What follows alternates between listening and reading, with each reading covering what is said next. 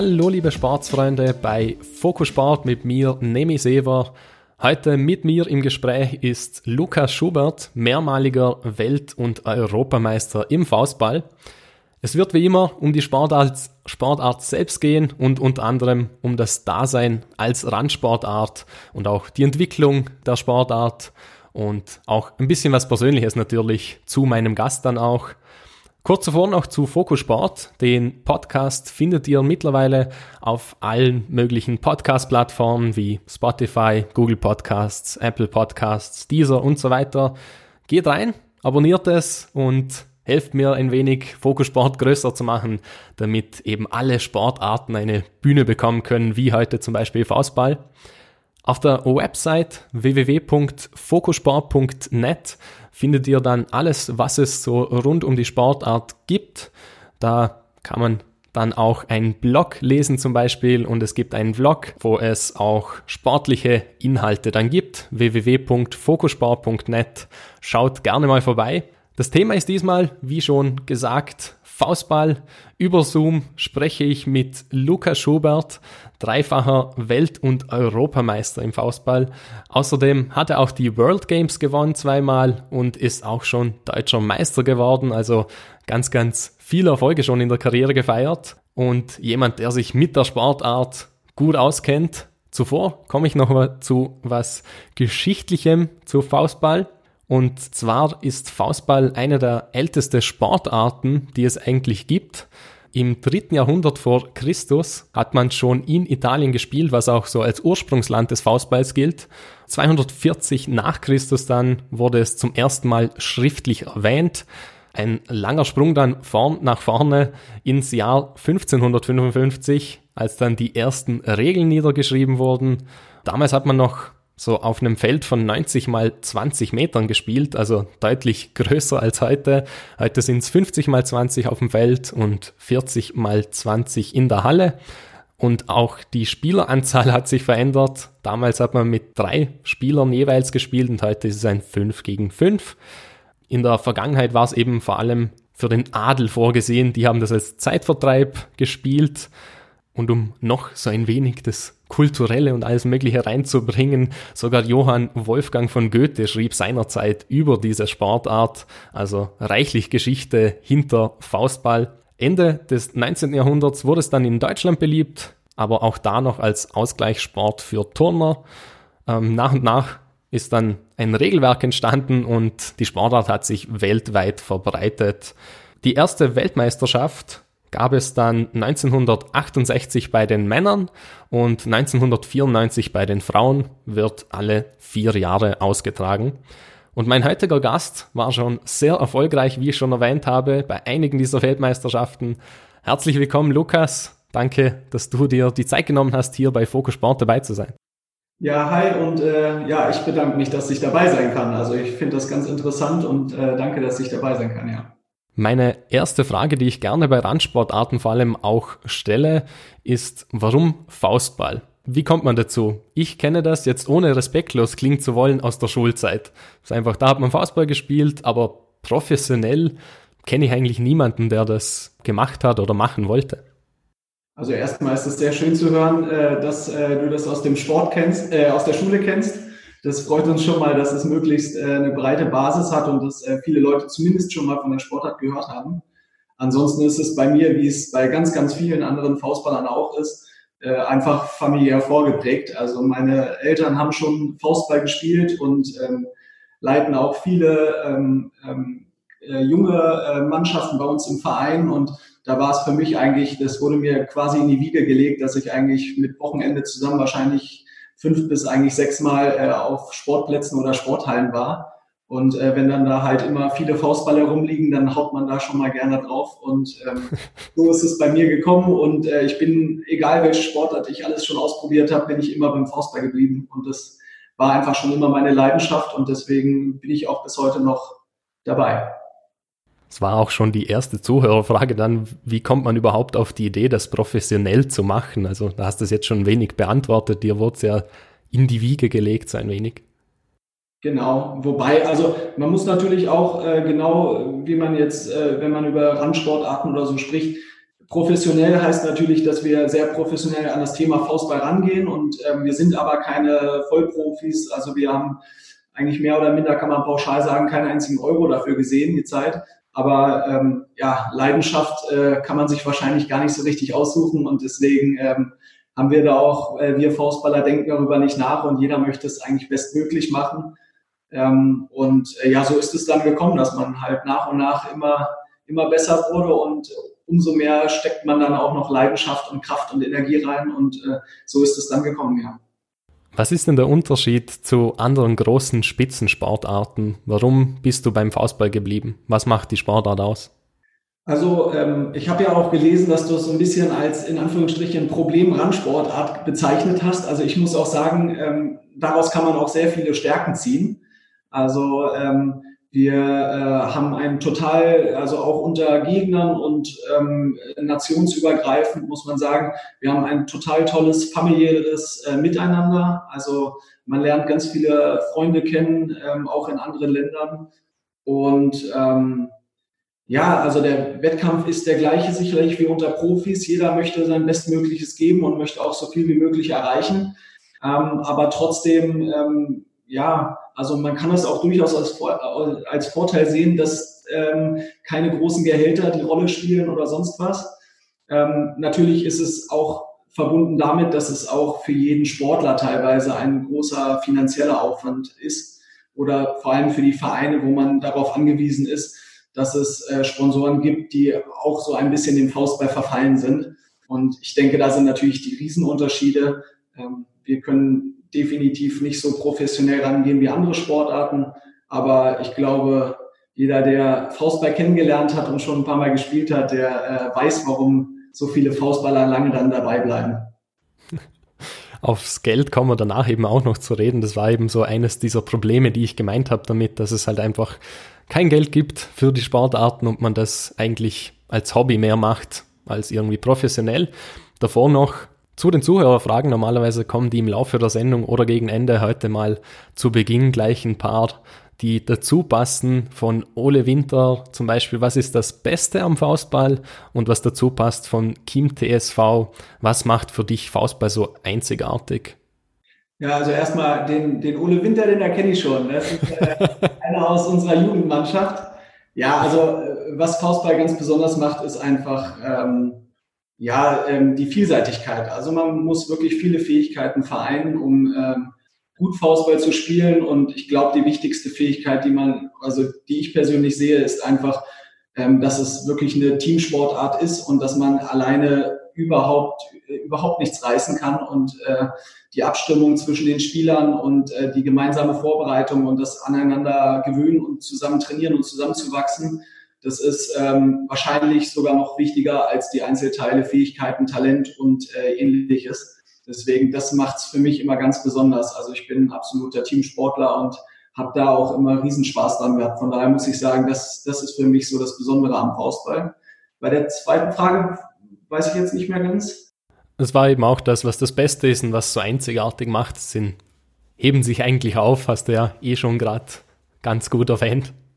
Genau, also das, das, das, Einzigartige ist sicherlich die Kombination aus dem, aus dem Teamsport und diesen äh, familiären und trotzdem ähm, über Ländergrenzen und Kontinentalgrenzen hinaus Erfahrungen zu sammeln. Und ähm, das ist was ganz Besonderes und auch äh, nach äh, Spielen gegen große Konkurrenten trotzdem danach ähm, zusammenzusitzen und äh, ja, sich äh, freundlich zu verabschieden oder in den Arm zu liegen oder weiß ich was, das ist ganz üblich und äh, das finde ich ähm, wirklich toll. Ich weiß jetzt nicht, ob es einzigartig ist. Ich denke, du wirst viele Sportarten haben, die auch von diesen äh, Vorzügen sprechen, aber das hat beim Faustball bei mir sofort ähm, gezogen und ähm, das finde ich auf jeden Fall ganz klasse. Ich kenne es eben bei Randsportarten vor allem genau das, was du gesagt hast. Ich kenne zum Beispiel aus dem Darts, aus den unteren Ligen jetzt zum Beispiel, dass es eben da genau gleich ist. Da geht es dann sogar meistens weniger um Spielen, als das, dass man mal zusammenfindet und einfach einen Spaß zusammen hat. Also das unterscheidet es dann doch von den ganzen Spitzensportarten. Davor haben wir im Geschichtlichen noch gehört, dass es ein Zeitvertreib zu Anfangszeiten noch war und nicht wirklich so eine eigene Sportart und danach die Turner als Ausgleichssport auch genutzt haben. Hat sich das heute so ein wenig geändert? Also ist es heute anerkannt? Ähm, ja, wir sind eine eigenständige Sportart. Wir haben auch einen eigenständigen Verband. Also ähm, definitiv, glaube ich, wenn man uns sieht und erst recht, wenn man äh, die Faustballspitze sieht, deutschlandweit oder weltweit, dann ähm, weiß, glaube ich, jeder oder wenn, wenn jemand einfach mal versucht, mit einem solchen Ball Bälle zuzuspielen aus der Distanz oder im, im Hechten oder einen Sprungschlag zu machen, dann glaube ich, weiß auch jeder, dass das nicht eben nur so ein Zeitvertreib ist. Wobei auch das, muss ich sagen, jetzt komme ich nochmal zu den Stärken der Sportart zurück. Eigentlich toll, dass man ähm, Faustball äh, hoch also so professionell, wie es halt für eine, ähm, sage ich mal, Rand- oder wir nennen das immer ganz gern Insider-Sportart ähm, betreiben kann. Ähm, aber es ist auch genauso möglich, das wirklich als Zeitvertreib oder ähm, mal eben auf einem Stück Wiese ähm, mit einer mit Laienimitation oder Ähnlichem zu spielen. Also ich glaube, das ist auch eine ganz große Stärke, dass man wirklich einfach loslegen kann und mal eine Runde Faustball spielen kann und nicht viel dafür braucht. Im Laufe deiner Karriere hat sich in dem Fall schon ein bisschen was getan, oder? So die Entwicklung vom Faustball selbst. Ja, definitiv. Also ob es jetzt dann um Feinheiten in der Taktik geht oder äh, die Dynamik oder ähnliches. Ähm, also was ich jetzt zum Beispiel bei uns in der Nationalmannschaft in den letzten zehn Jahren erkennen konnte, ich war damals schon 2007 das erste Mal mit 19 äh, im, im A-Kader.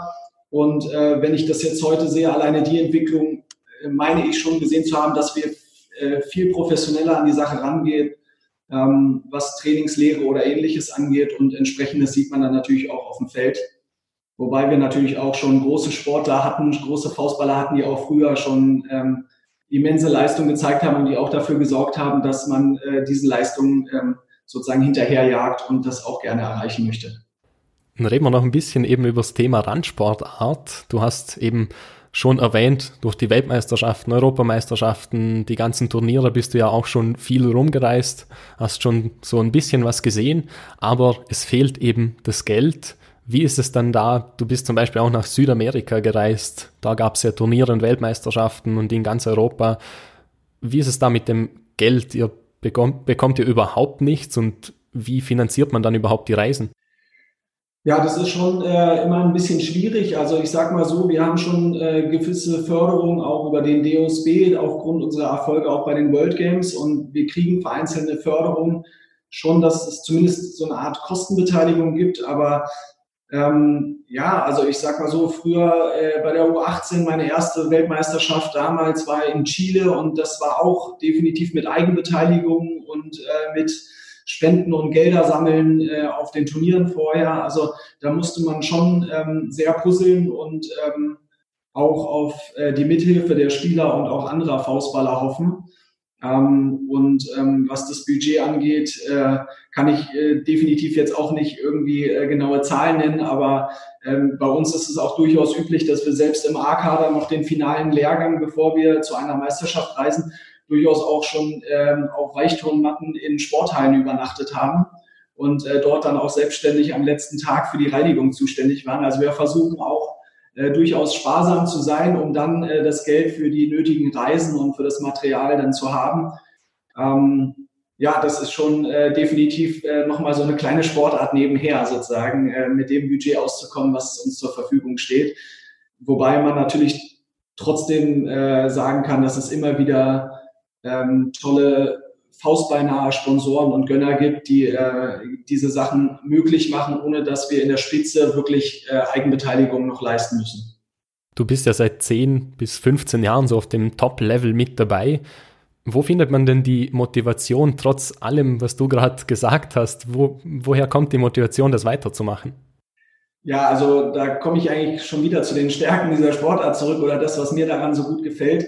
Also ich persönlich sage von mir, und da bin ich auch ziemlich überzeugt von, dass ich keiner bin, der irgendwie Länderspiele zählt. Und ähm, wenn ich jetzt die Titel sehe, wie du es geschrieben hast, dann äh, bin ich dann, muss ich selber aber ein bisschen schmunzeln, weil so aus dem Stegreifen, manchmal muss ich ganz ehrlich sagen, könnte ich das auch nicht sagen. Aber für mich war das äh, oder ist das auch immer noch ähm, wie, eine, wie eine Sucht, sage ich mal, mit der Mannschaft zusammenzukommen, auf so hohem Niveau zu spielen. So ähm, Spieler, die genauso eine Leidenschaft für eine Sportart wie Faustball haben, wie man selber, was man natürlich ja auch nicht sonderlich viel findet.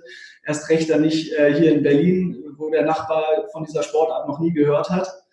Ähm, deswegen, ähm, das war für mich immer das Besondere, dass es auch andere gibt, die einfach so eine Leidenschaft dafür haben. Und ich habe ehrlich gesagt noch nie drüber nachgedacht, dass es für mich Arbeit oder Aufwand ist, sondern ich habe immer wieder vor mir was gesehen, was ich unbedingt erreichen wollte oder wo ich hin wollte und Teil dieser Mannschaft oder der Mannschaften sein wollte, in denen ich gespielt habe. Und ähm, ja, deswegen muss ich ganz ehrlich sagen, kann ich die Frage gar nicht so richtig beantworten. Erreicht hast du ja schon sehr, sehr viel, wie ich auch schon ganz oft erwähnt habe bisher. Und eine ganz besondere Belohnung wurde auch zuteil mit dem silbernen Lorbeerblatt. Hast du ja auch bekommen. Das ist in Deutschland die höchste verliehene sportliche Auszeichnung. Das ist doch dann schon so eine Bestätigung für die Sportart, auch wenn es eine Randsportart ist, oder?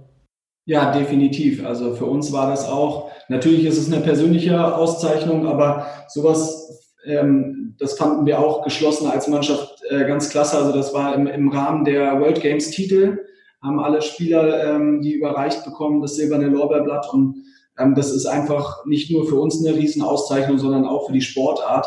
Und ähm, Dort waren ja auch bei den World Games, das ist ja so die Art zweite Liga der Olympischen Spiele. Dort sind ja viele Sportarten, die, sage ich mal, ähnliche Probleme oder Herausforderungen haben wie wir Faustballer.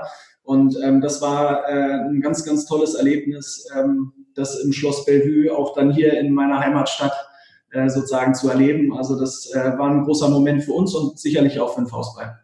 Du hast es gerade schon gesagt, eben die World Games sind so die zweite Liga, also alle Sportarten, die es jetzt nicht in die Olympischen Spiele schaffen, sind dann bei den World Games, damit die auch eine Bühne bekommen, sich zu zeigen. Und da kam auch eine Zuhörerfrage von TV Rendel Faustball. Glaubst du, dass Faustball irgendwann olympisch werden könnte? Also ich, ich weiß, dass die IFA, also der, die, die Interna der internationale Faustballverband, äh, sich auf jeden Fall äh, hohe Ziele setzt und auch das als äh, durchaus perspektivisches Ziel ausgegeben hat. Ähm, wahrscheinlich kann man sich darüber sogar streiten, ob es das überhaupt sein muss, dass, äh, dass das das Ziel ist. Ich denke mal, die richtigen äh, Weichen sind definitiv gestellt worden. Wir müssen mal gucken, wo das hinführt. Das äh, schafft ja auch die Entwicklung dorthin schafft ja sicherlich auch äh, wieder andere Herausforderungen und Probleme, das weltweit in so vielen Ländern zu verbreitern. Auch so, dass es trotzdem noch ähm, ja, ähm, ein, ein gesundes Wachstum ist, was den Sport angeht und dass wir es trotzdem auch an der Basis schaffen, immer wieder auch in den schon langjährigen Faustballnationen äh, Jugendarbeit zu fördern und sonst sonstige Dinge. Deswegen, ähm, wir müssen einen Schritt nach dem anderen gehen. Ich bin auch gespannt. Also ich werde es auf jeden Fall selbst nach meiner aktiven Karriere immer noch weiter verfolgen und mal schauen, wo es hingeht mit dem Sport. Bevor wir jetzt noch weiter über deine Erfolge reden, kommen wir ein bisschen zum Spiel selbst, damit wir das vorstellen den, den Zuhörern. Denn eben wie schon auch gesagt am Anfang, es geht auch im Podcast darum, dass wir so ein bisschen die Sportart beleuchten und einfach mal zeigen, um was es da eigentlich geht für die Leute, die es eben die sich nicht damit beschäftigt haben bisher auch. Ähm, man kann es ja sowohl auf dem Feld als auch in der Halle spielen, also im Freien auch und in der Halle. Und du warst vor allem, also hast vor allem im Freien gespielt über deine ganze Karriere. Es gibt fünf Spieler auf jeder Seite und die haben eine feste Position. Welche Position spielst du denn? Äh, ich bin Linkshänder und habe äh, ein Spiel im Angriff. Also als Linkshänder spielt man meistens auf der vorne Rechtsposition. Das ist im Faustball so üblich, dass man seinen möglichst, in Anführungsstrichen, stärkeren Arm in der Mitte hat, weil man dort dann sehr viele, sehr viele äh, Raum abdecken muss und der auch häufiger benutzt wird. Deswegen ähm, habe ich immer vorne rechts gespielt, genau. Das ist ja auch deine große Stärke. Als Linkshänder hat man da auch große Vorteile gegenüber den anderen? Na, ich sag mal so, wenn vor allem als Angreifer vorne rechts äh, ist es schon ein Riesenvorteil. Als äh, Rechtshänder muss man äh, andere Laufwege gehen, um den Rückschlag zu machen, ähm, wenn man dann dran ist. Und äh, sicherlich war das für mich eine Riesenstärke, dass es auch äh, ähm, nicht so viele Linkshänder gab, die diese Fähigkeiten sozusagen vereinen konnten. Ähm, äh, deswegen äh, würde ich schon sagen, ist das definitiv ein Vorteil, auch äh, Linkshänder zu sein. Andererseits kann man genauso Pech haben. Es gibt, ich kenne Vereine, da sind zwei oder drei super Linkshänder dabei und dann wäre es wahrscheinlich einfacher, ein Rechtshänder zu sein. Und gibt es dann auch beim Faustball so einen Begriff wie im Fußball, die linke Klebe? Habt ihr dafür auch einen Begriff im Faustball? Ähm, ja, so ein Begriff direkt jetzt nicht, vor allem weil ich jetzt nicht unbedingt dafür bekannt war oder bekannt bin, dass ich äh, möglichst äh, festschlage, sondern ich versuche es dann doch eher äh, mit Übersicht und Körpertäuschung Ähm, aber ja, äh, linke Kleber habe ich definitiv auch schon mal im äh, Faustball gehört. Also äh, so, solche Begriffe sind dann doch schon auch ein bisschen üblich. Was gibt es denn noch für andere Positionen? Kannst du die mal ganz kurz erklären, die anderen vier? Genau, also im, im ähm, aktuellen Faustball, also äh, in der Spitze, wird, werden die fünf Spieler, die ähm, befinden sich eher in so einer Art U-Position, also in einer U-Formation. Ähm, das heißt, dass äh, drei äh, Leute, der Zuspieler, der in der Mitte steht, hinten auf der Grundlinie und die Abwehrspieler, die stehen ungefähr auf der Grundlinie, je nach Taktik, je nach gegnerischem Angriff, ähm, variiert die Position vor oder hinter der Grundlinie. Und dann stehen vorne an den Außenlinien die zwei Angreifer. Das heißt, jetzt um schon mal äh, den, den Schwung zur Taktik hinzumachen, es ist äh, vor allem entscheidend, ähm, in der Mitte des Feldes diese, diesen großen Freiraum zu fünft abzudecken und äh, klar zu machen, ähm, ja, wer welche Laufwege hat. Also äh, zwei vorne und drei hinten auf der Grundlinie oder in Grundliniennähe. Könntet ihr auch die anderen Positionen spielen oder ist das wirklich einfach so ein Riesenunterschied, dass man bei seiner Position bleiben muss?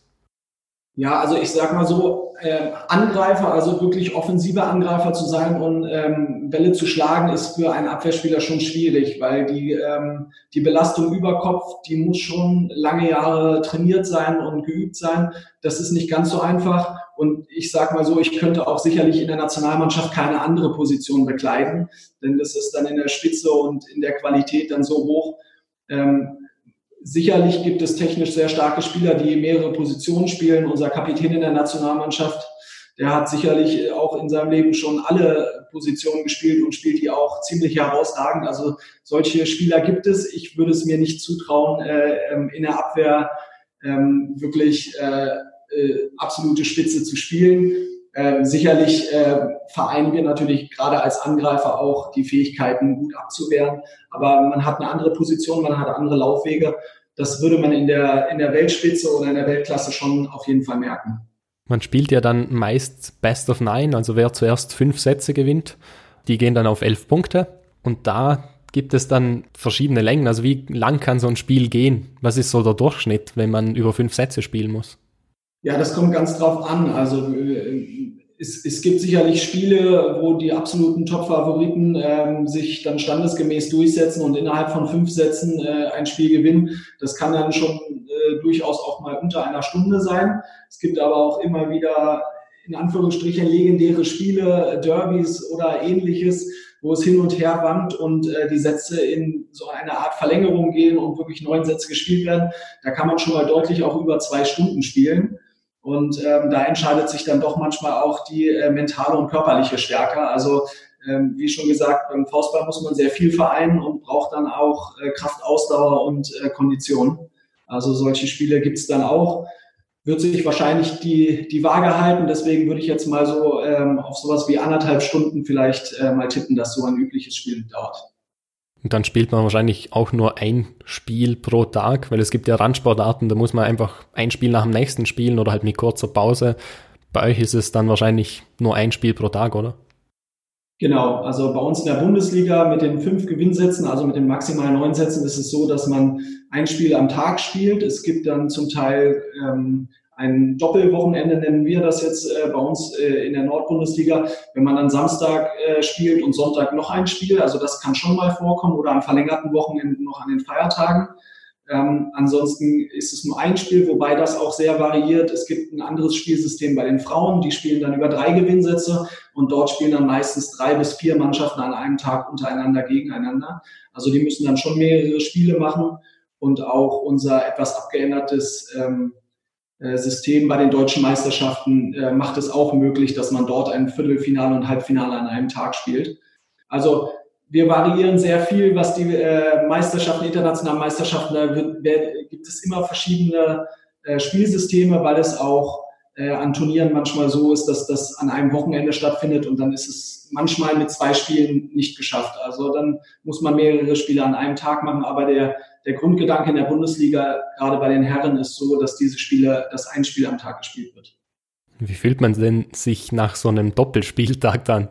Ja, also das kommt, glaube ich, dann ganz auf die körperliche Fitness an. Also bei mir ist es, ich bin ja jetzt 32, da ist es dann doch schon so, dass man dann am Sonntag früh aufsteht und äh, zum nächsten äh, Auswärtsspiel oder zum nächsten Spiel fährt und äh, das den gestrigen Tag dann doch schon sehr merkt. Also das äh, kann schon mal anstrengend sein, aber gerade die äh, Spieler in der Bundesliga und auch vor allem die Nationalspieler, die sind sehr, sehr fit und ähm, die könnten auch sicherlich noch ein paar Tage mehr Fußball spielen. Spielt man dann, egal bei welchem Wetter, also auch bei Regen oder wie weit geht das denn? Wie, bis wann ist es bespielbar, das Feld? Ja, also ähm, genau das ist die Frage. Also äh, gibt sicherlich so Begrenzungen. Ähm, bei Blitz und Donner sollte man natürlich nicht äh, auf freier Fläche sein oder auf Rasen sein. Da wird das dann sofort abgebrochen.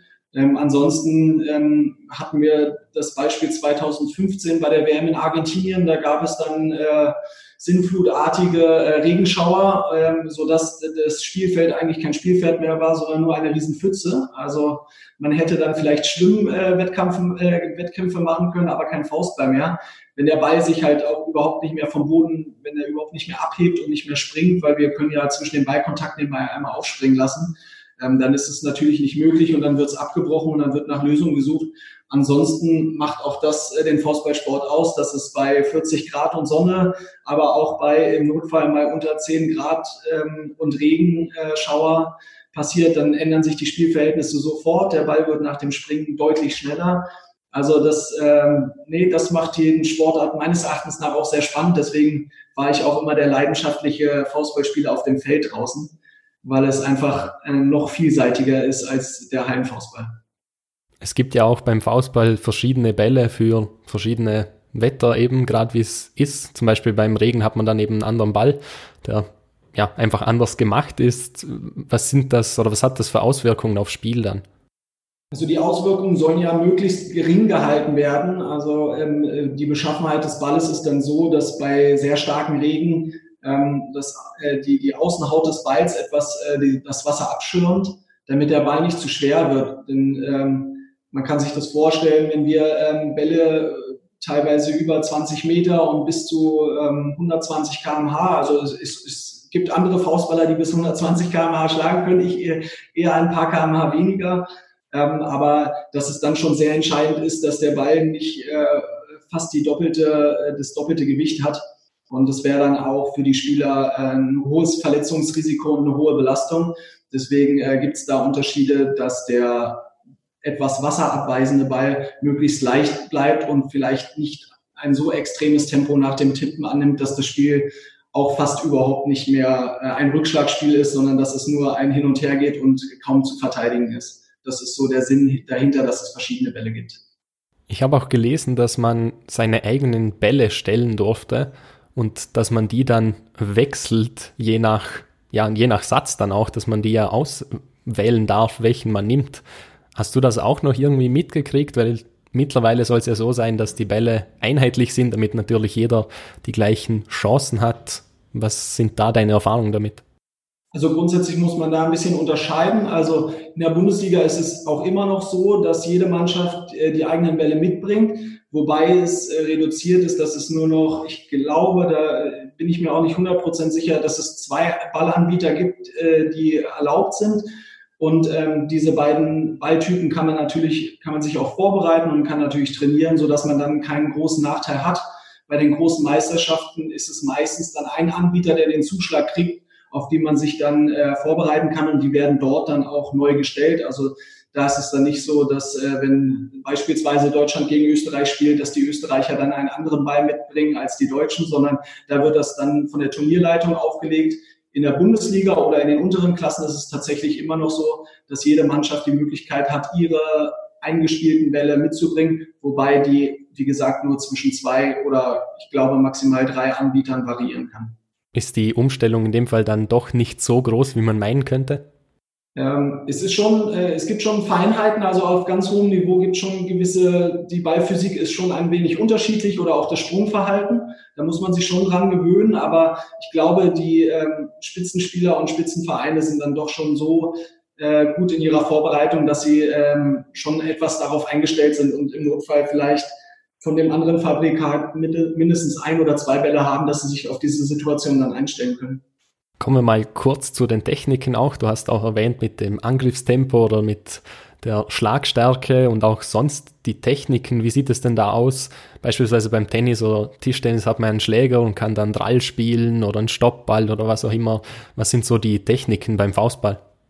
Ja, also ich äh, versuche das jetzt hier einfach mal so ein bisschen irgendwie äh, näher zu bringen. Also äh, grundsätzlich ist die äh, Annahme und das Zuspiel wird mit der, mit der, obwohl es Faustball heißt, mit dem Unterarm gespielt, also mit der breiten Seite des Unterarms im besten Fall. In Notsituationen kann es auch schon mal auf der schmalen Seite oder am Handgelenk passieren, wenn man ähm, in einer Notsituation ist oder die Richtung wechseln muss oder im letzten Moment nur im Hechtsprung dazukommt. Ansonsten gibt es dann den Überschlag, den der meistens oder eigentlich grundsätzlich vom Plan her die Vorderleute vornehmen sollten. Der wird dann mit der geschlossenen Faust übers Netz geschlagen. Da gibt es einmal die Hammertechnik, das ist hier die schmale Seite. Und dann gibt es den Kernschlag, der bietet etwas mehr Kontrolle. Das wäre sozusagen mit der breiten Seite. Und ähm, das variiert auch von Angreifer zu Angreifer, wer welchen Schlag mehr präferiert. Ich habe sehr oft den etwas technisch schwierigeren äh, mit dem äh, Hammer geschlagen oder mit der Hammertechnik geschlagen, da man, wenn man diesen dann gut trifft, schon auch äh, gutes Tempo machen kann. Und äh, ich brauchte diese, dieses, dieses technische Hilfsmittel, um äh, den Ball auf äh, enorme ähm, Geschwindigkeiten zu bringen. Deswegen ähm, ja, habe ich aber auch ganz gerne in meine Varianten eingestreut, dass ich äh, beides benutze. Es gibt aber viele Angreifer, die wirklich nur eine der beiden Techniken dann äh, sich äh, angewöhnen. Du hast es schon erwähnt, es gibt ja die Angriffsschläge von bis zu 120 kmh. Du hast ja jetzt ein, ein, bisschen weniger, wie du gesagt hast. Aber was muss man da trainieren, um so eine Geschwindigkeit herzukriegen? Die Muskeln, die eigenen oder doch die Technik eher oder eine Kombination aus beidem? Ja, also definitiv. Ähm, ich sag mal so, ohne eine gute Technik kann man wahrscheinlich im Oberkörper noch so kräftig sein und schnell kräftig sein, aber man wird den Ball sicherlich äh, nicht annähernd auf diese ähm, Geschwindigkeiten bringen. Also es ist definitiv eine Kombination. Das Wichtigste tatsächlich ist äh, die Trefferfläche und ähm, ich sag mal so der Bewegungsablauf zum Ball, dass man möglichst schon Tempo im Körper auf den Ball trifft und dann natürlich Schnellkraft, Kraft im Oberkörper und ähm, ja, die äh, Angreifer, die wirklich äh, über ihre Schlagstärke bekannt sind, haben meistens äh, relativ lange Arme oder generell einen langen Körper, um dann äh, möglichst die physikalischen Hebel perfekt auszunutzen. Also ich war mit meinen 1 oder ich bin mit meinen 1,85 dann doch eher äh, der etwas kleinere Angreifer. Da gibt's äh, Leute, die äh, an die 2 Meter Grenze kommen oder teilweise sogar darüber hinaus. Und ähm, die hat mit ihren langen Armen dann durchaus einen Hebel, ähm, der sehr beeindruckend war. Und so kann man dann halt dann den Ball auf diese Geschwindigkeiten bringen. Da auch die nächste Zuhörerfrage dazu von PM Raute. Braucht man im Faustball Masse? Ähm, ja, also äh, in gewissen äh, Positionen, äh, klar braucht man eine gewisse Robustheit. Also ähm, ähm, wenn es jetzt um ein längeres Turnier geht, aber primär natürlich auch vor allem um die Technik umzusetzen. Ähm, man sieht das ganz oft in den, in den jüngeren Jahren, wenn die Spieler meistens auch äh, vom Oberkörper oder von der Kraft her noch nicht äh, so entwickelt sind. Ähm, das ist ähm, mit dem verhältnismäßig schweren Ball, er ist etwas schwerer als ein Volleyball, ähm, dass es dort durchaus zu Schulterverletzungen kommt. Also ich habe selber gemerkt, äh, dass äh, der, das ein oder andere Kilo äh, auch äh, Muskelmasse mehr durchaus geholfen hat, um äh, weniger verletzungsanfällig zu sein.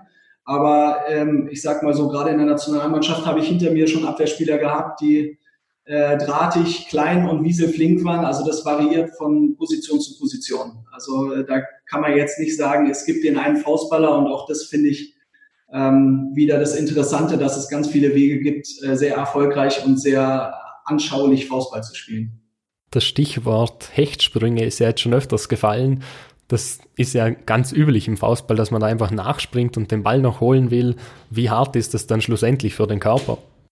Ja, also gerade jetzt im, im Hallensport, auf dem äh, harten Hallenboden ist das doch schon nicht immer ein großer Spaß und äh, ähm, von der Rutschbahn aus hat man dann doch oft äh, die ein oder andere Brandwunde am Knie, an der Hüfte oder ähnliches. Also das ist nicht sonderlich dankbar. Äh, ansonsten auch da ist es entscheidend, wie das Wetter ist. Also gerade im Feld, wenn es äh, mehrere Tage sonnig und 40 Grad waren, auch da kann es äh, durchaus mal wehtun. Ansonsten bei tiefen und schönen äh, grünen Rasen äh, oder vielleicht noch nassen Rasen ähm, macht das ja durchaus Spaß. Da kann man wieder wie ein kleines Kind so ein bisschen in den, in den Pfützen rumspielen. Also ähm, das äh, ja, ist auch eine technische Sache. Also ich glaube, äh, wenn man das technisch äh, von früh auf lernt, das Abrollen und ähm, die Körperbewegung, dann kann man da schon einiges tun, dass man sich möglichst wenig verletzt. Da kommt dann ja auch die Reaktionszeit mit dazu. Auch da haben wir kurz was angeschnitten. Wie, wie macht man das? Wie trainiert man die Reaktionszeit bei euch? Ja, man kann ja ziemlich äh, spielnahe Übungen machen. Also wenn man dann wieder die Sportplätze und Faustballplätze der Nation besuchen darf, ist es schon so, dass wir ähm, auch viel genau mit diesem Reaktionsfaktor äh, trainieren, dass man auf ein akustisches oder auf ein optisches Signal reagieren muss, eine Richtungsänderung nach Ansage oder ähnliches macht äh, mit Drehungen des Körpers, dass man ähm, genau so eine Spezialsituation oder so eine Stresssituation produziert, um dann auch möglichst agil und ähm, ja, kurzfristig umentscheiden kann in einem Spiel. Also man kann, glaube ich, solche, solche Spielformen auch gut in einem Einzeltraining trainieren. Ich habe kurz erwähnt, dass es Halle und eben im Freien gibt.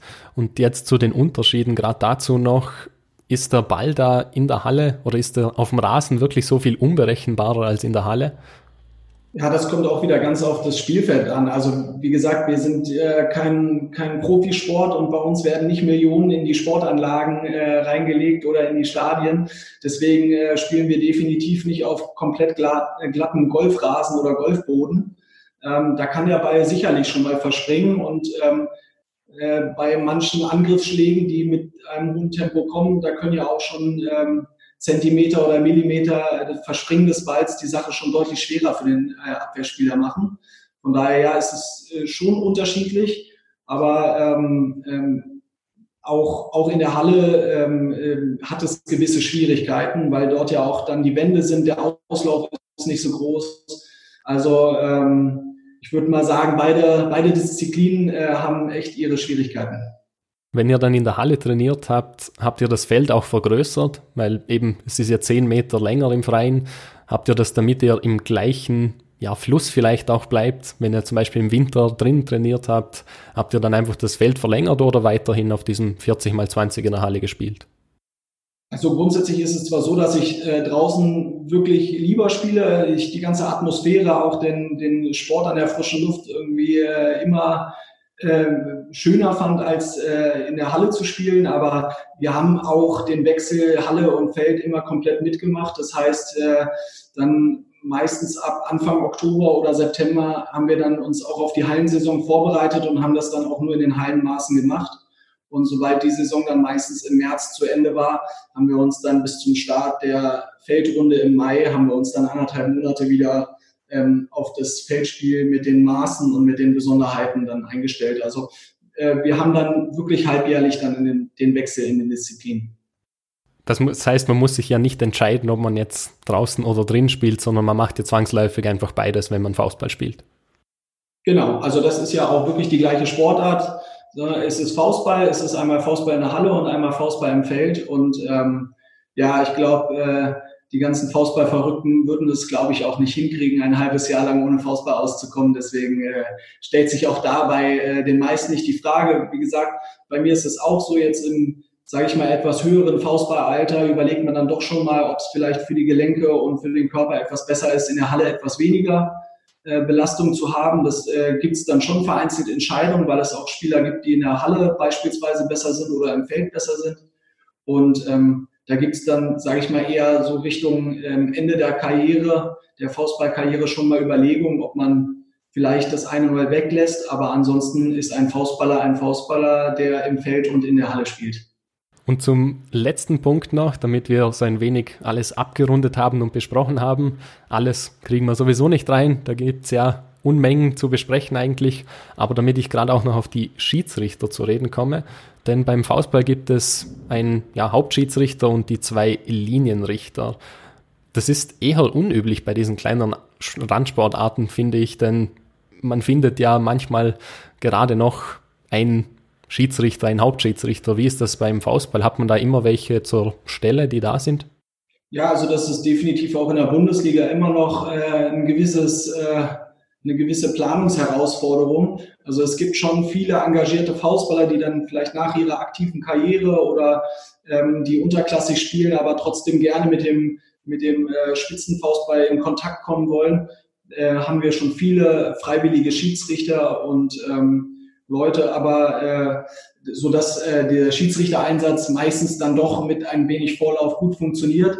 Bei den Linienrichtern ist es tatsächlich dann so, dass man ich habe auch schon Situationen gehabt, dass man äh, eine Viertelstunde vor dem Spielbeginn des Bundesligaspiels dann durchaus noch gehofft hat, dass noch aus einem anderen Berliner Verein, also aus einem neutralen Verein, ähm, noch beispielsweise auch Zuschauer angesprochen wurden, ob die nicht den äh, Linienrichter stellen würden. Also auch da muss man sagen, ähm, sind wir dann halt auf der Suche nach praktikablen Lösungen. Es ist jetzt nicht, dass wir irgendwelche Linienrichter einfliegen würden oder ähm, äh, denen teures Geld zahlen können, damit sie es äh, machen. Wir versuchen das mit anderen Nachbarvereinen, sage ich mal, die auch Fußball spielen, dass man sich da gegenseitig hilft und äh, die jeweiligen Heimspiele äh, besucht und dann äh, dort auch den Linienrichter stellt.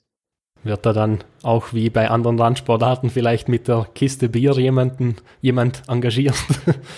Naja, während des Spiels wird sowas, äh, äh, äh, habe ich sowas auch schon mal gehört, aber da sind wir ziemlich unbestechlich und auch da muss man ja auch wieder sagen, ist ja das Tolle, es geht bei uns nicht um die großen Summen und ums Geld. Und deswegen ähm, hat man da auch volles Vertrauen und nie das Gefühl, äh, dass äh, jemand jetzt parteiisch die Fahne hebt, äh, weil er den Ball fälschlicherweise im Ausgesehen hat. Also ähm, das, das gibt es unter Faustballer meines Erachtens nach nicht. Gerade damit ich es noch erwähne, für die Zuhörer, falls ihr ein Rauschen hinten hört, da bahnt sich bei mir dahinter gerade ein Unwetter an, also Regen und Donner und so weiter kommt von draußen, nicht von hier herin. Aber weiter zum Interview. Jetzt haben wir so ein wenig das Spiel beleuchtet auch. Die Spieler, die Techniken, die Schiedsrichter jetzt auch. Kommen wir noch ein wenig zu dir, zu deinen persönlichen Erfolgen. Du hast ja schon zahlreiche Erfolge gefeiert und du warst auch schon in der Jugend erfolgreich. Einige Europameisterschaften und Weltmeisterschaften in der Jugend gewonnen. Hat dich das dann auch motiviert, weiterzumachen?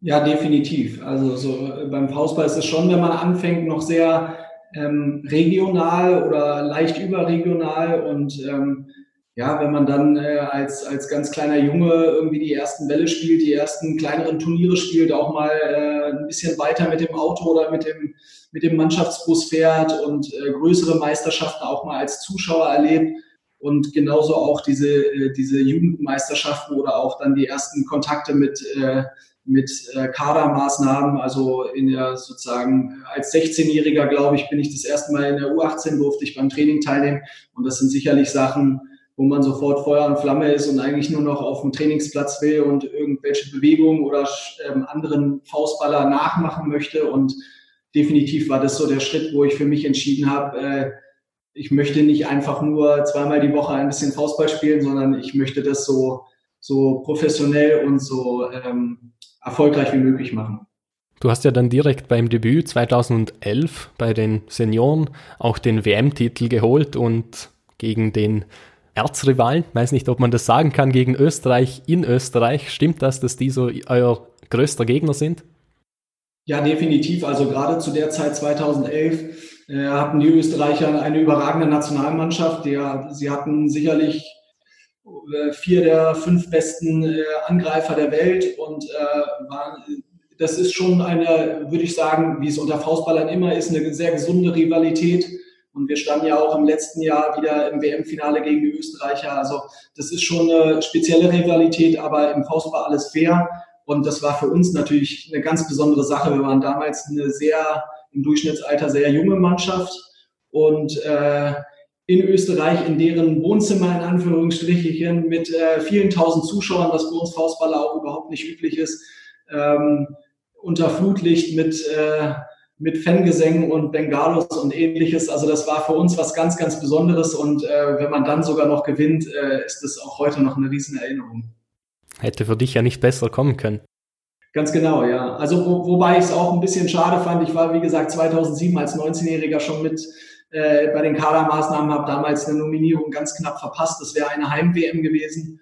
Und ähm, und äh, habe dann auch ein, zwei Jahre etwas äh, mit Schulterproblemen, sage ich mal, laboriert und musste die erstmal unter Kontrolle bringen, sodass äh, ich dann äh, 2011 aber letztendlich zum absolut richtigen Zeitpunkt äh, meine körperlichen äh, Probleme in den Griff gekriegt habe und ähm, diese Mannschaft war echt äh, herausragend und dieses Erlebnis, erste Mal WM und dann sofort zu gewinnen, das war schon der Wahnsinn.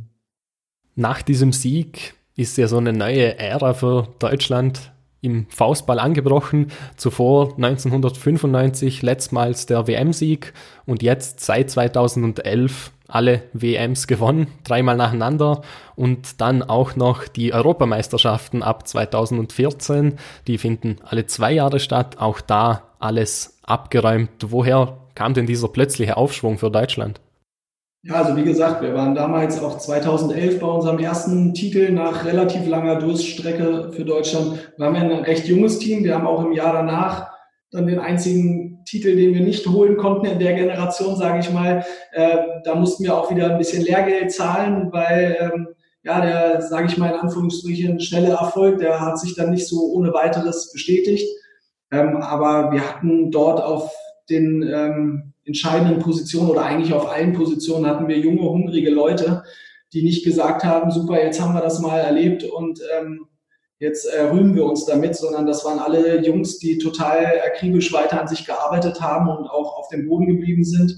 Und deswegen hat es auch die Jahre danach einfach riesig Spaß gemacht. Und äh, ich sag mal so, der Stamm dieser Mannschaft 2011 ist bis heute eigentlich fast komplett geblieben.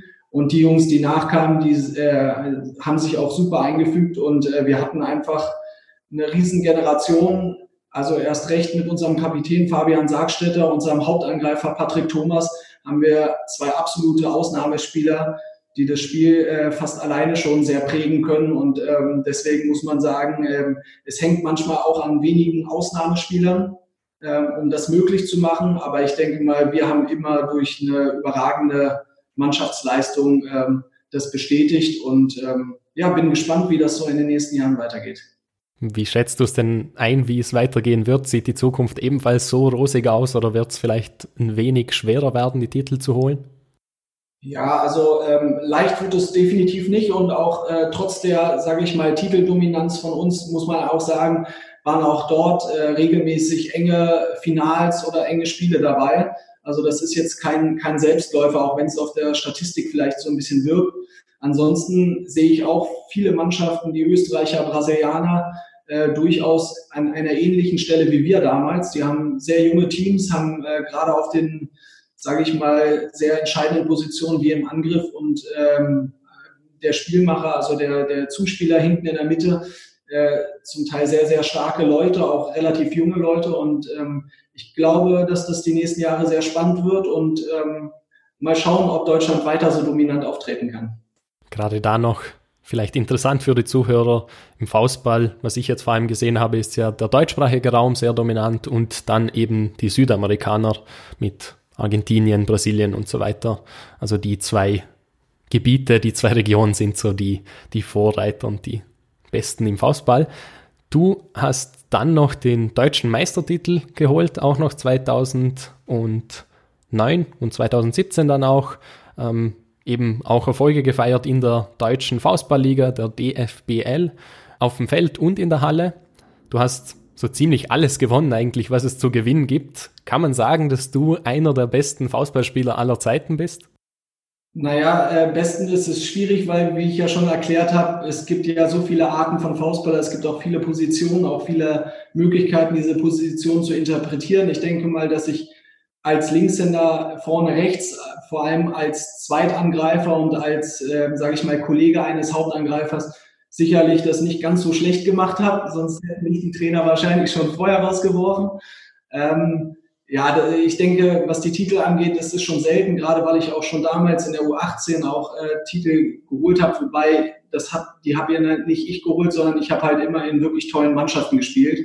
Und ähm, deswegen äh, brauche ich das eigentlich gar nicht so bewerten. Also ich, ich freue mich riesig, dass ich so lange in so vielen tollen Mannschaften spielen durfte und ähm, sicherlich gibt es da nicht ganz so viele, die äh, noch mehr äh, Titel gewonnen haben. Ich warte noch auf die eine Antwort irgendwann mal, wenn einer einfach sagt, ja, klar, bin ich bin einer der Besten. Zu den deutschen Meistertiteln, wie gesagt, 2009 und 2017 geholt. Dazwischen warst du sechsmal Vizemeister. Wie sehr hat dich das geärgert, dass du so oft Vizemeister geworden bist?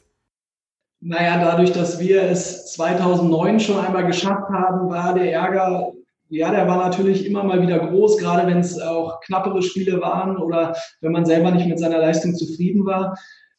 Ansonsten ähm, ja, war ich immer ein wenig zwiegespalten. Einerseits hätte unsere Mannschaft von, äh, in Berlin das durchaus äh, sicherlich verdient gehabt, auch den einen oder anderen Titel noch mehr zu holen. Andererseits äh, standen uns eigentlich in fast jedem Finale die Funkstätter gegenüber, äh, die Serienmeister jetzt äh, sind oder immer wieder geworden sind.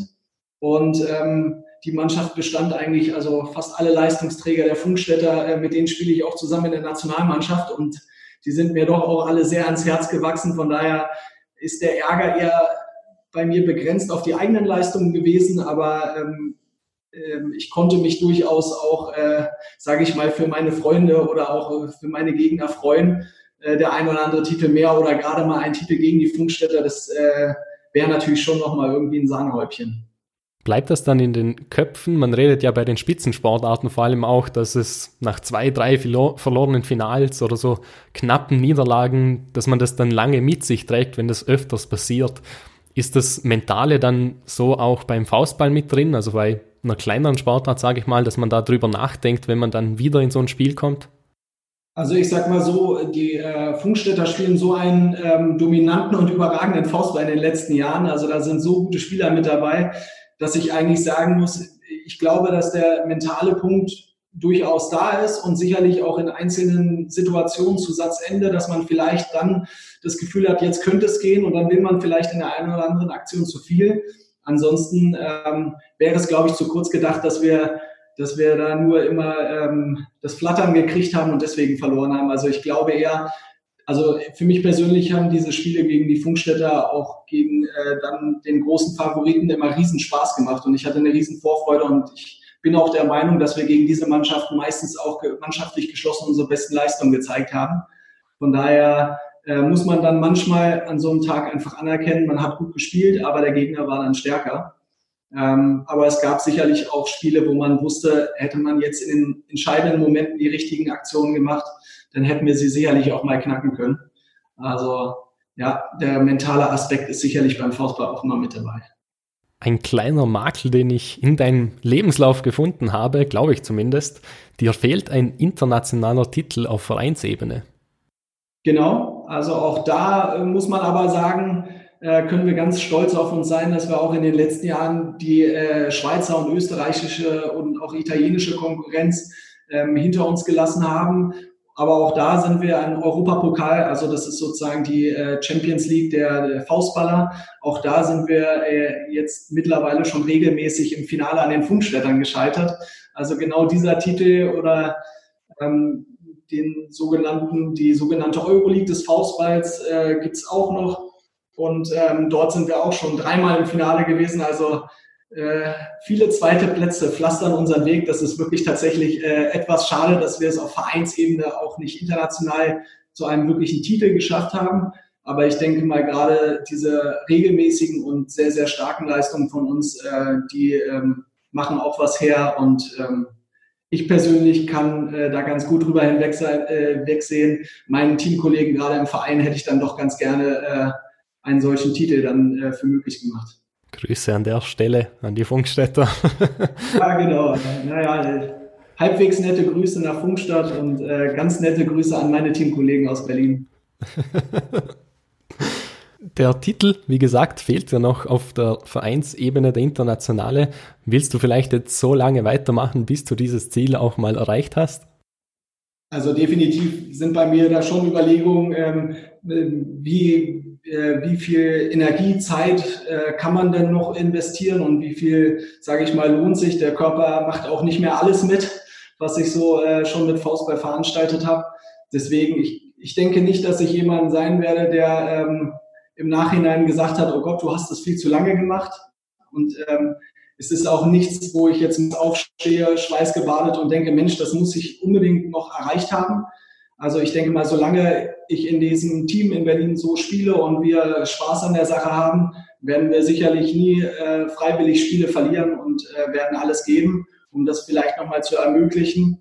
Ähm, ja, muss man einfach schauen, was so die nähere Zukunft bringt. Ansonsten ähm, werde ich nicht äh, irgendwann schlecht gelaunt abends ins Bett gehen oder wie gesagt äh, morgens mit den Zweifeln aufstehen, ob das dann nochmal klappt.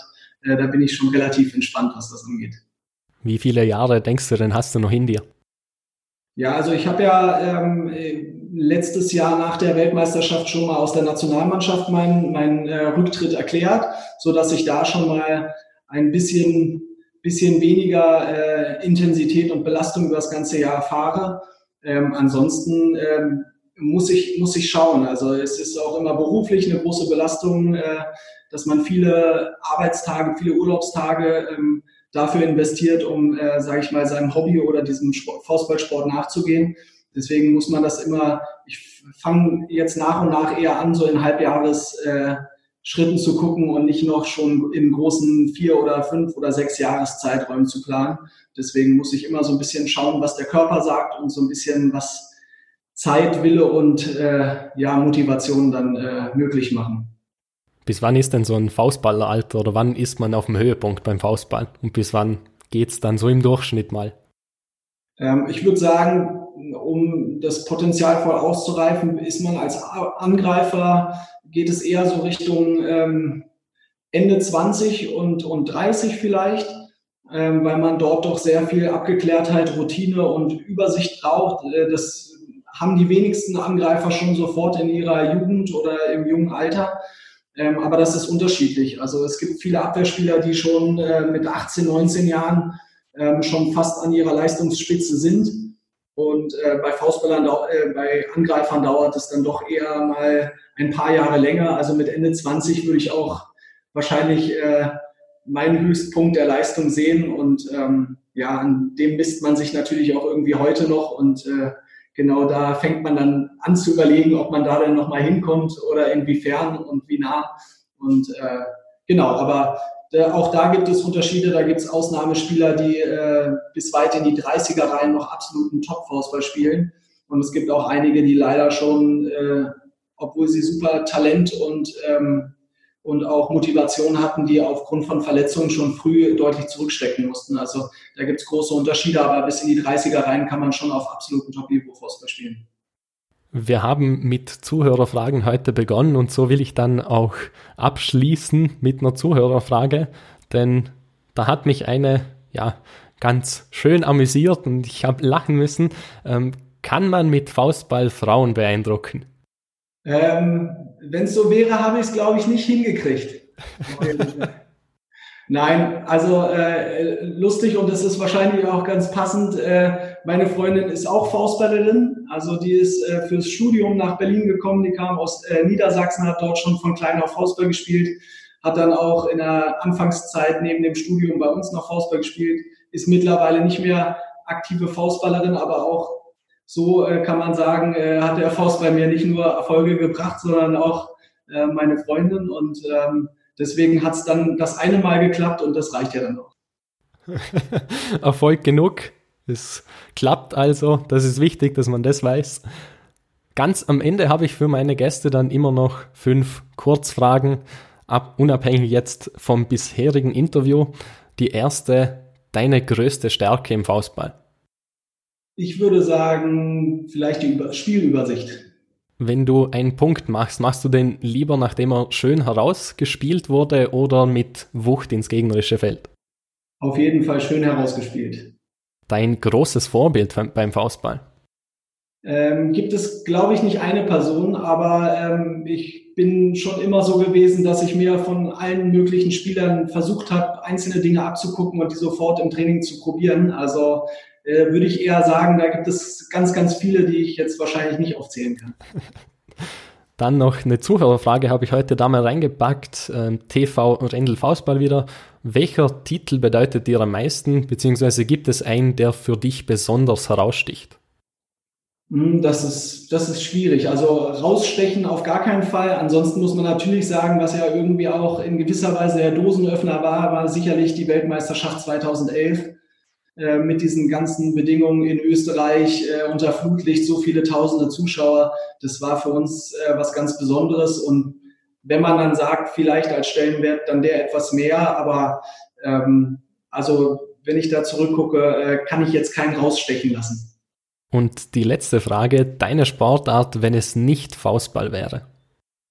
Oh, das ist ganz schwierig. Ich habe in der Schule lange Handball gespielt. Ich äh, probiere immer wieder neue Sportarten aus, ob es aktuell äh, sowas wie Rennradfahren oder Golfen ist. Also ich, äh, da gibt es ganz, ganz viele Sportarten, die mich interessieren. Ich glaube, ich würde mich auch da lieber nicht festlegen und äh, möglichst flexibel und viele Sportarten immer wieder auch neu ausprobieren. Das war das dann auch schon mit dem Thema Faustball. Ich hoffe, wie immer, dass wir euch einen Einblick geben konnten in diese neue interessante Sportart auch und das Interesse geweckt haben natürlich bei so manchen. Die nächste Sendung gibt es dann am 15. Juni und dann am 6. Juli, da es immer am ersten und dritten Montag im Monat ist. Im Juni gibt es dann fünf, deshalb eine bisschen längere Pause dann bis zu dem einen oder bis zur übernächsten Sendung. Wer die Gäste sind, erfahrt ihr auf meinen Social Media Kanälen wie immer, wo ihr auch ganz wichtig Fragen einschicken könnt. Hat ja heute ganz gut geklappt, sind einige reingekommen. Dann wird das Ganze auch ein bisschen interaktiver und ihr könnt eure brennenden Fragen eben an die Profis unter Anführungszeichen, sage ich mal heute, da es sich um eine Randsportart handelt, ja, an sie schicken. Ihr findet mich auf Instagram unter @focus.sport, Facebook Fokussport und Twitter unter dem persönlichen Account Nemi Sever. Und da gibt es laufend Infos und Inhalte zu Sport natürlich, zu allen möglichen Sportarten, auch ganz viel Randsportarten eben auch. Und dann ein Quiz am Sonntag nach dem Podcast zur jeweiligen Sportart, also diesmal zu Faustball. Ihr findet mich auch auf YouTube und Twitch unter Fokus Sport und wie gesagt, auf der Website www.fokussport.net, wo ihr gerne mal vorbeischauen könnt und alles kompakt findet. Natürlich gerne überall abonnieren, folgen, damit wir das ein wenig größer machen und immer mehr Sportarten in die Liste hinzufügen können. Schaut natürlich auch bei Lukas Schubert vorbei auf Instagram, Schubi1987 und bei seinem Verein VfK 1901 Berlin und vielleicht auch der DFBL, der Deutschen Faustballliga, überall mal reinschauen. Vielleicht, wie gesagt, gefällt es ja dem einen oder anderen. Danke dir, Lukas. War ein sehr nettes Gespräch. Danke für den Einblick in die Sportart. Hoffe natürlich, dass es dir auch Spaß gemacht hat, ein wenig über deine Leidenschaft zu sprechen. Ja, ja, auf jeden Fall. Vielen Dank. Und äh, ich kann auch nur sagen, äh, kommt alle mal bei dem nächsten Faustballverein um die Ecke mal vorbei, informiert euch. Äh, ihr werdet es sicherlich nicht bereuen. Das letzte Mal war es etwas schwerer zu sagen, dass man die Sportart ausüben soll mit Röhnradturnen. Hat ja nicht jeder ein Rad daheim. Diesmal, Faustball sollte gehen. Einfach irgendeinen Ball nehmen, muss ja kein richtiger Faustball sein. Ein Feld sollte auch irgendwo in der Nähe sein. Notfalls kann man auch die Turnstunde mal crashen, wie wir gehört haben. Da spielt man es ab und zu. Und liebe Männer, es gibt Hoffnung. Man findet auch manchmal die Frau seines Lebens wahrscheinlich beim Faustball. Also auch da lohnt es sich auf jeden Fall, Faustball zu spielen. Das war's mit Fokus Sport. Faustball erweitert die Liste der Sportarten. Die nächste Sportart wartet jetzt schon. Bis dahin und bleibt sportlich.